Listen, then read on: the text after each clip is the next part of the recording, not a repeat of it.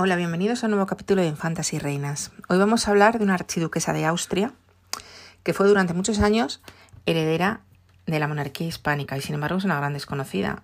Prácticamente nadie la conoce, incluso los muy apasionados de la historia.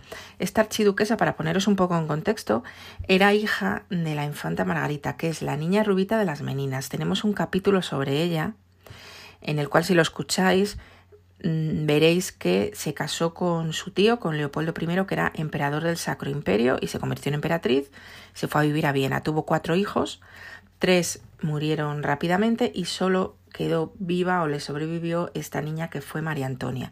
La infanta Margarita, esa niña rubita, murió muy joven, murió con 21 años y solo quedó de ella esta pequeña archiduquesa. María Antonia es, como digo, muy desconocida y sin embargo fue la llamada, podríamos llamarla la heredera impectore de la monarquía hispánica durante mucho tiempo, casi 20 años.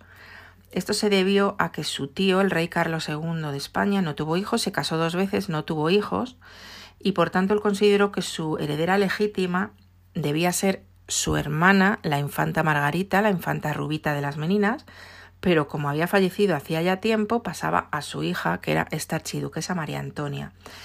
De hecho, durante un tiempo incluso se pensó que María Antonia se hubiera casado con su tío, con este Carlos II, con lo cual quizá nos hubiéramos ahorrado algunos problemas.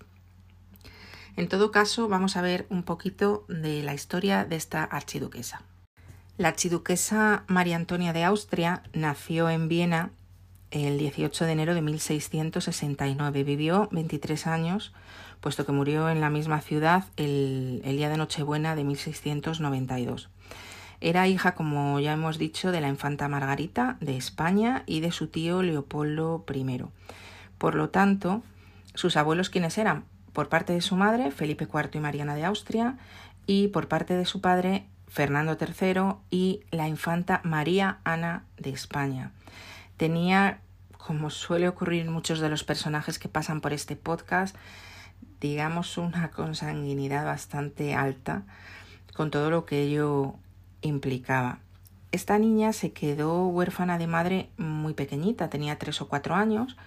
Su padre se volvió a casar rápidamente. La segunda mujer de su padre, Claudia Felicitas, también falleció a los dos años y posteriormente se crió en la corte de su padre y de su tercera esposa. Pero siempre fue una niña, se dice, una niña bastante seria, bastante religiosa, un poco quizá parecida a lo que había sido su madre.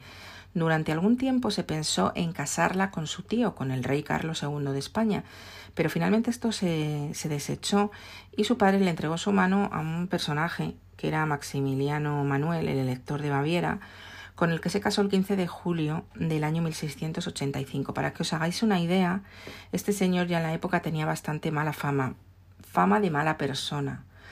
Y de hecho, a la pobre María Antonia le hizo la vida bastante imposible. Fue un matrimonio completamente infeliz. Él se casó simplemente por interés porque María Antonia mm, era la heredera de los derechos al trono español y eso es lo que a él le interesaba. Nada más, tener hijos con ella que aseguraran esa herencia. Pero ella como persona le importaba cero. De hecho, cuando María Antonia se casó, su padre, Leopoldo I, le obligó a renunciar a los derechos al trono. María Antonia lo hizo, no le quedaba otra, no tenían tampoco mucha escapatoria las princesas en esa época, pero su marido nunca dio por válida esta renuncia. Él decía que como en España el rey no la había ratificado ni las cortes, pues que esta renuncia no tenía ningún valor.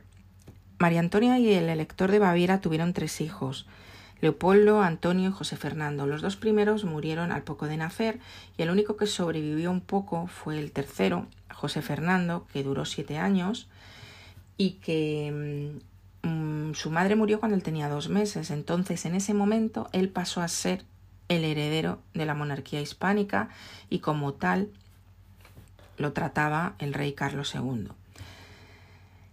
María Antonia siempre fue considerada heredera al trono en España de una manera mm, bastante gráfica.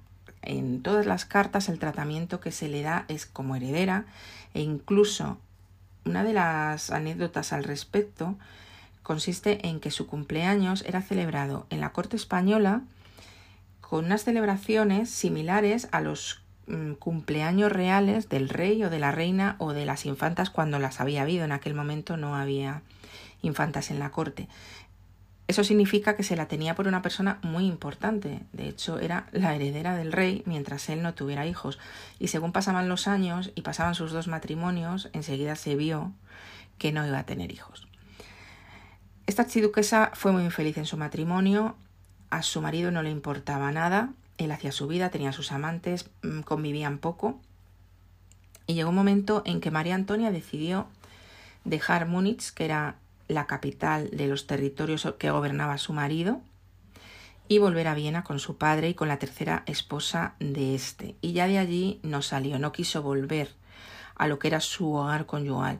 De hecho, el tercer hijo, el tercero y último, José Fernando, nació en Viena.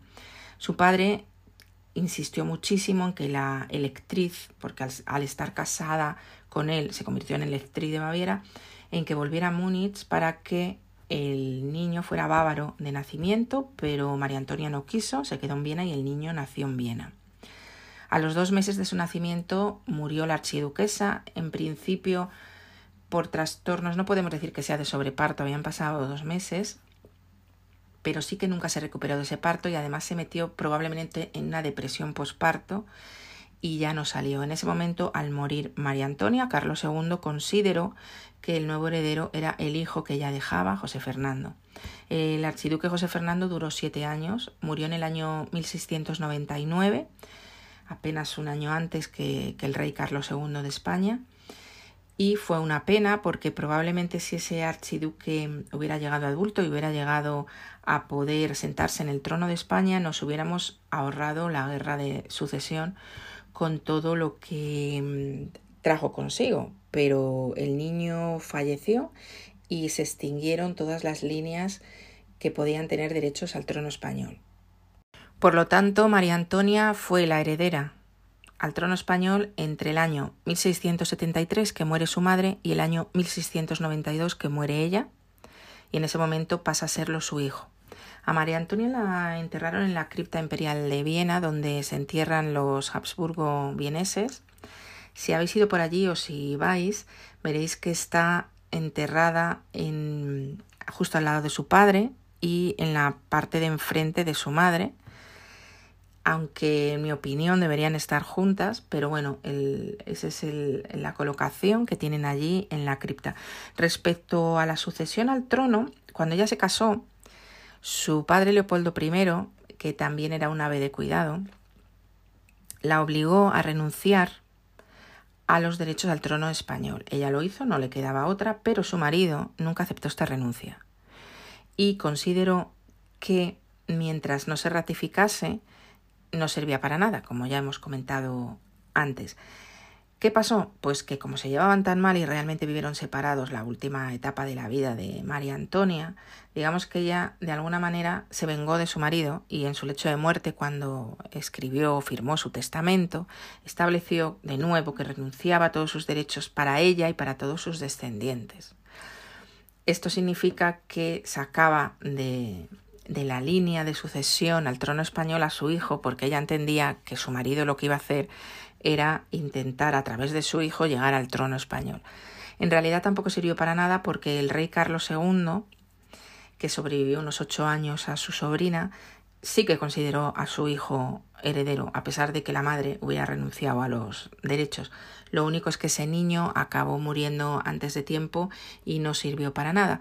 Pero al menos María Antonia dejó ahí constancia de su voluntad, intentando un poco fastidiar a un marido que le hizo la vida bastante difícil. Una vida muy corta como la de su madre. Su madre murió con 21 años, ella con 23.